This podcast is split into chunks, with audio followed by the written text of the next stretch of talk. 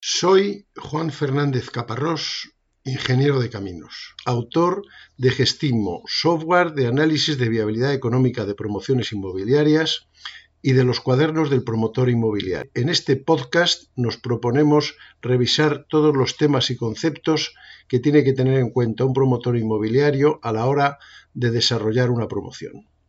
Comenzamos. En episodios anteriores hemos estado viendo qué teníamos que hacer desde el punto de vista técnico a la hora de tomar eh, la decisión de comprar el solar. Pero ahora vamos a entrar en la parte que puede resultarnos un poco más árida, que es que realmente tenemos que comprarlo y por lo tanto tendremos que hacer un contrato de compraventa. Tendremos que hablar de los contratos. Esto es un apartado que no nos hace especialmente felices porque nosotros disfrutamos mucho sumando, restando y haciendo logaritmos neperianos, pero ahora pues vamos a entrar a, enfrentarnos a la ley y a los articulados. Al final, en una promoción inmobiliaria nos pasamos la vida comprando y vendiendo, comprando el solar, comprando el, el trabajo del arquitecto, comprando la obra, eh, etcétera, y vendiendo viviendas. Y todos esos operaciones de comprar y vender, pues se reflejan en un contrato. Por lo tanto, pues tenemos que empezar a saber qué es esto de un contrato. Vamos a empezar a hablar de los contratos para la compraventa del solar. Nos vamos a orientar principalmente a la compraventa del solar porque es lo primero y lo más importante, pero las condiciones generales de los contratos pues eh, son los mismos. Al final, eh, bueno, después de unos episodios, eh, hablaremos de las especificidades del contrato de obra, que es la otra parte importante de la promoción en cuanto a, obligaciones legales que vayamos a tener. ¿Qué es esto de un contrato? Eh, en primer lugar, eh, debemos de decir que los contratos en España están regulados principalmente por el Código Civil. El Código Civil es una ley que tiene miles de artículos y que regulan todos los aspectos de las relaciones eh, entre, entre, los españoles. Mm, desde la compra de un contrato, incluso hay algún artículo que habla de las formas en que tiene uno que, que casarse. Un contrato, tal como está regulado en el Código Civil y tal como es, es algo en el que hay dos partes que se obligan a hacer algo. Alguien da algo y, y la otra parte da una contraprestación por ese algo. Fíjense ustedes que me pongo muy genérico. Mm, en la compra de un solar, pues me, el vendedor me vende el solar y yo le pago con dinero, o le pago de otra manera. Pero los contratos de project management, pues, pues el asunto no, no está tan claro como que te entregan una cosa, sino que te entregan un trabajo, una labor, en fin. Entonces, lo principal es eso, que hay dos partes que se obligan y que dentro de lo que mande la ley, pues es un contrato de libre pacto. No hay una obligación de que yo le tenga que comprar un, solar a alguien ni que él me lo tenga que vender. Cuando hay una obligación, por ejemplo, en el tema de los impuestos, pues ahí no hay contrato que valga. Eh, el pago de impuestos no es un contrato. Eh, la constitución de una hipoteca sí es un contrato, porque yo puedo constituir la hipoteca en ese banco o no, o me la pueden conceder o no. Entonces, lo principal de un contrato es que hay dos partes que pactan libremente dentro del ámbito de la ley eh, realizar unas ciertas cosas.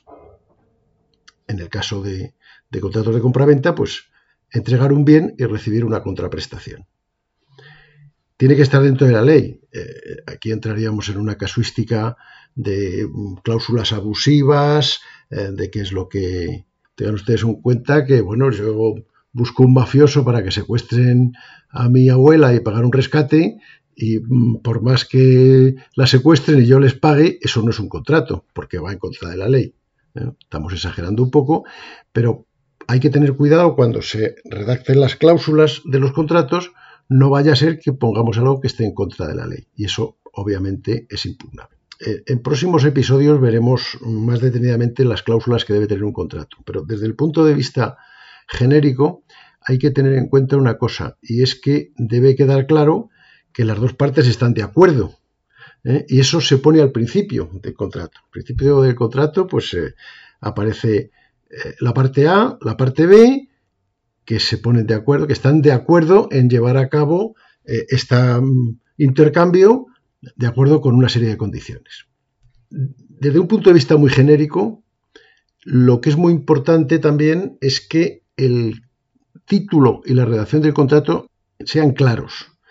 Eh, si yo pongo contrato de venta de solar, pues eh, luego no puedo meter en los artículos eh, que voy a vender una lavadora. Esto parece una tontería, pero no lo es porque hay, sobre todo en, en, aportación de solar, empiezan a complicarse las cosas y al final tiene que quedar claro qué es lo que estamos haciendo.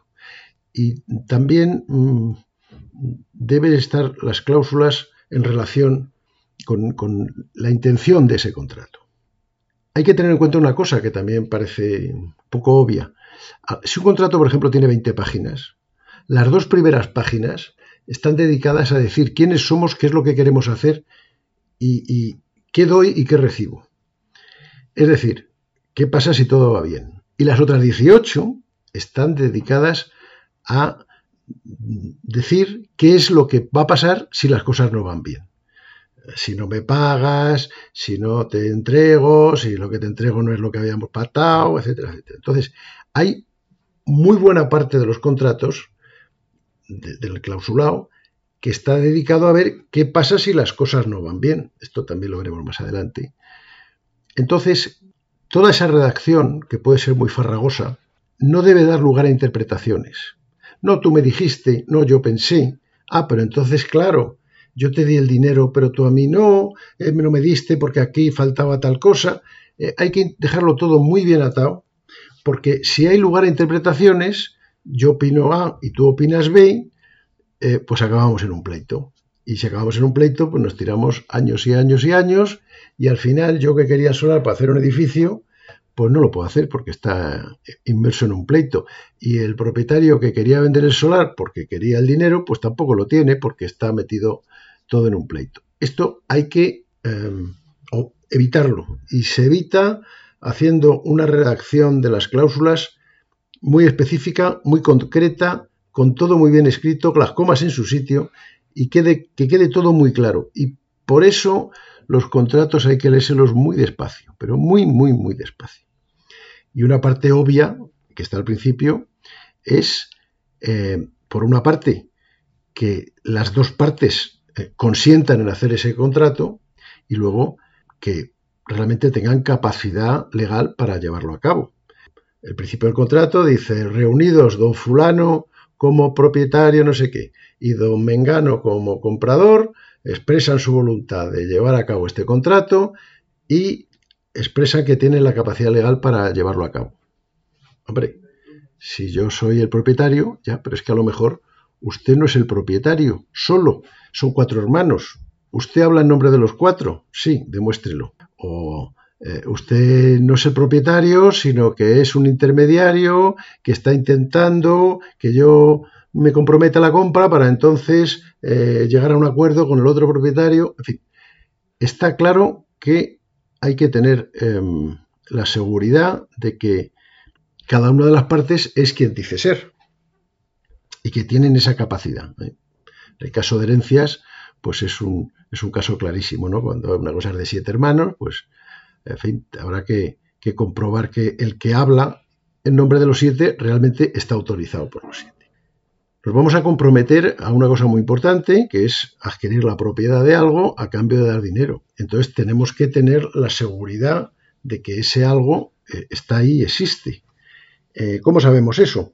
Pues lo sabemos porque estará inscrito en el registro de la propiedad.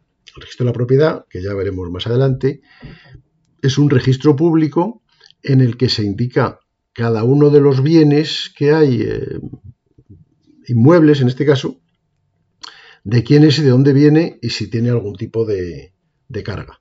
Por lo tanto, antes de eh, hacer ningún contrato, antes de firmar ningún contrato, aunque sea un contrato previo, pues tendremos que ir al registro y comprobar que lo que ahí pone es lo que nos están ofreciendo. y quién nos lo está ofreciendo.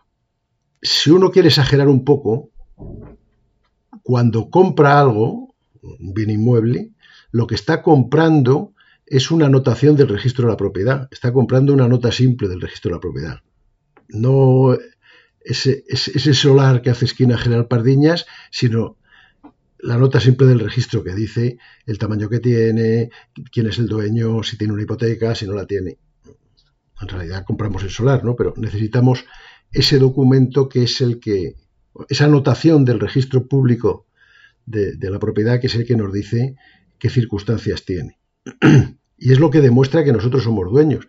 Llega un señor y dice, oiga, yo le vendo este solar. Y dice, ¿y usted quién es? Y dice, pues mire, aquí está. Eh, aquí está la nota simple del registro de la propiedad que dice que yo soy el dueño al 100% o que resulta que somos cuatro hermanos.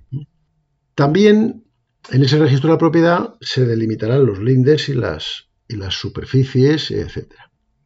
El proceso de compra es, eh, bueno, que lo vemos, que nos interesa, que comprobamos la titularidad, que hacemos una serie de, estudios previos que hemos ido viendo anteriormente en anteriores episodios, y entonces ya estando interesados establecemos una negociación con la propiedad y llegamos a, un acuerdo. Entonces, ese acuerdo es un precontrato o un contrato preparatorio, que puede ser, ya lo veremos más adelante también, pero puede ser de promesa de compraventa, de opción de compra o de arras, que es el más habitual. Y es un contrato en el que nos daremos un tiempo para formalizarlo ya definitivamente, ir al notario y entonces es, en el notario cuando se firma la escritura, cuando realmente se, se, hace la transmisión de la propiedad. Ese solar que era antes de don Mariano García, ahora es de la empresa Promociones Limitates. ¿Por qué se hace esto? ¿Por qué no vamos directamente al notario y nos dejamos de líos? Pues porque necesitamos tiempo. Necesitamos tiempo y necesitamos poder hacer comprobaciones. Es posible que tengamos que hacer unas negociaciones de cierta importancia, aunque esas las haremos probablemente antes de firmar el contrato. Pero en, ese momento en el que ya, hemos, digamos, em, revisado todo lo que haya que revisar, ya, ya hemos descubierto pues, que hay cosas que hay que matizar y tal, la compra de un solar no es una cosa simple como cuando, como cuando uno va a comprar una lavadora. Ahí está la lavadora, vale 300, toma los 300, dame la lavadora. Sino que puede tener muchas eh, cosas que haya que matizar. Em, como hemos comentado antes, pues por ejemplo, que haya varios propietarios em, y que algún propietario pues, viva en el extranjero y tiene que hacer una serie de documentos en el extranjero para darle una autorización, poder notarial al que está aquí para lo que sea. También puede ocurrir, que no es tan extraño, que en el registro de la propiedad figure una superficie de ese solar 8.500 metros y cuando va uno al catastro, que es un organismo diferente y más fiable desde el punto de vista de las superficies, dice que ese solar son 13.500 metros. Claro, si yo compro por 8.000, pagaré un precio y podré hacer menos, pero si realmente hay 14.000, debería pagar más y, poder edificar más. Con lo cual hay que dar tiempo a la propiedad actual a que coordine y, adecue esa fecha registral, que es al final por lo que yo voy a pagar, con la superficie real, por ejemplo. También puede ocurrir que necesitemos un tiempo nosotros para comprobar cierta información urbanística, eh, de cargas. Em, si, ese solar tiene una hipoteca, pues habrá que coordinarse con los diferentes bancos del, vendedor y nuestro para poder eh, quedar en el notario en, todos a la vez en un cierto momento para poder hacer, si yo voy a pedir una hipoteca para comprar el solar, pues el del banco me dará el dinero para comprar el solar, yo se lo pagaré al, vendedor, el vendedor dará una parte de eso al banco de la hipoteca que tiene para que se levante la hipoteca y se quedará con el resto. Y eso se hace en el notario en dos décimas de segundo porque estamos los cuatro, las cuatro personas, los comprador, vendedor y los dos bancos. Bueno, pues hay que comprobar todo eso y hacerles estar en el, mismo sitio a la misma hora. Luego también hay que mm, comprobar otra serie de temas eh, jurídicos o urbanísticos de, deudas que haya. Imagine que estamos comprando un solar de una urbanización que se está terminando. Bueno, pues el comprador, eh, perdón, el vendedor tiene que eh, mostrarnos que ha afrontado todos los costes de urbanización, ha pagado todas las cuotas y si no las ha pagado todas, pues comprometerse a pagar lo que falta o nosotros, y en el contrato, nos comprometemos a hacernos cargo de esas cargas de urbanización y por lo tanto el, precio de venta sería menos, menor, ¿no? Dependiendo de las circunstancias, de, estas condicionantes que haya, de nuestras intenciones, pues habrá diferentes tipos de precontrato, eh, de compraventa, de señal, de arras, que cada uno tiene sus matices y que veremos eh, más adelante cuáles nos interesan.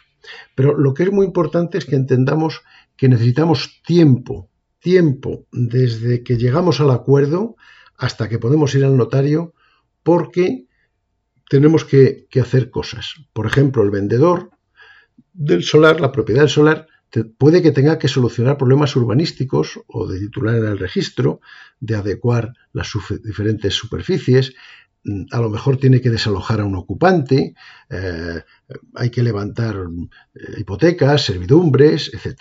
Y el comprador, por, por, nuestra parte, pues tenemos que comprobar la edificabilidad, comprobar que, eh, en el ayuntamiento que esa edificabilidad de la ficha urbanística no tiene ningún matiz que nos invalide la cosa. Ya vimos en anteriores episodios que eso era una labor previa a la firma del contrato, pero a lo mejor hay algún tipo de carga o de condicionante que no se puede resolver sobre la marcha, que necesita un tiempo porque hay algún tipo de autorización previa del ayuntamiento y que entonces hay que incluir también en las cláusulas del contrato eh, como condición resolutoria, por ejemplo, para que si no se dan esas circunstancias, esas aprobaciones, quede sin efecto el contrato. Bueno, también podemos necesitar eh, tiempo para eso y también podemos necesitar tiempo para obtener la financiación tanto de nuestros propios socios como de agentes externos, pues desde el momento en el que ya hemos hecho el precontrato y hemos dado una señal, necesitamos nosotros un tiempo para, unos meses, para poder ser capaces de tener esa financiación disponible el día del notario. También este necesidades de plazo, eh, la necesidad de que haya un precontrato antes de ir al notario, eh, tiene que ver con las motivaciones de, las, de ambas partes. Por ejemplo, si, una de las partes no está segura si el vendedor de querer vender o el comprador de querer comprar, eh, pues lo que va a querer es un precontrato que pueda, del que pueda deshacerse fácilmente.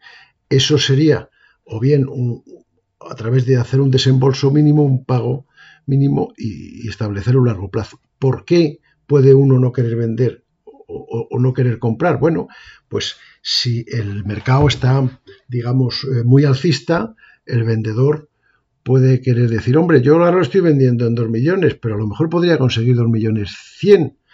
Eh, y si el, si el, mercado está bajista, pues el comprador puede decir, mm, hombre, yo ahora lo compraría, pero no estoy seguro yo si dentro de unos meses las cosas van a ir bien. Bueno, en cualquier caso, para asegurar el contrato, para evitar estas tentaciones malignas, en el precontrato se va a entregar una cantidad a cuenta, unas arras, en fin, como sea.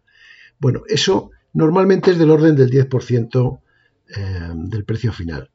Tiene que ser una cantidad que nos duela, que le duela al vendedor perder, que nos duela a nosotros perder. Porque así evitamos las tentaciones de, romper el contrato. Los contratos eh, son obligaciones de libre pacto entre las partes, pero se pueden rescindir y se pueden eh, romper con unas ciertas condiciones. Entonces lo que tenemos que hacer nosotros es, si, lo queremos así, por supuesto, que, el coste de, la señal que se da pues sea lo suficientemente importante como para que se nos quiten veleidades. Ejemplo, yo compro un solar eh, que lo voy a pagar en 2 millones de euros. Si doy 200.000, el propietario, si quiere romperlo, me tendrá que devolver esos 200.000 y otros 200.000 más. Entonces, eh, eso le va a doler. Pero si pongo 20.000, eh, resulta que llega otro, otro, posible interesado y dice, esto que eran 2 millones más 20 que tiene que dar usted de indemnización, pues mire, yo le doy 2 millones 40. Y el vendedor dice, ah, pues mira, Oye, ¿te acuerdas que me diste 20.000? Aquí los tienes, contrato rescindido, se lo vendo a otro. Entonces, eh, el hecho de pagar una buena señal es muy importante. Por otra parte, si estamos completamente seguros de querer vender o de querer comprar, pues lo que querremos es el desembolso grande, un, precontrato que no sea fácil de, quitárselo de en medio y un plazo corto para evitar estas tentaciones de, que venga un tercero y nos líe. Si las cosas son complejas y estén, puede que estén relacionados con temas de hacer agrupaciones de fincas o segregaciones o temas urbanísticos, es posible que necesitemos plazos más largos para que se den las condiciones urbanísticas que permitan eh, hacer la edificación eh, en un futuro. Y, entonces eh, introduciremos cláusulas de rescisión, en fin, de lo que sea, en el supuesto de que estos temas no se den. Por todo ello, es fundamental tener un precontrato en el que haya un desembolso disuasorio y un plazo necesario, cuanto menos mejor, pero hay veces que ese menos pueden ser 8 o 9 meses, necesario para eh, poder entregar el bien en las condiciones que correspondan.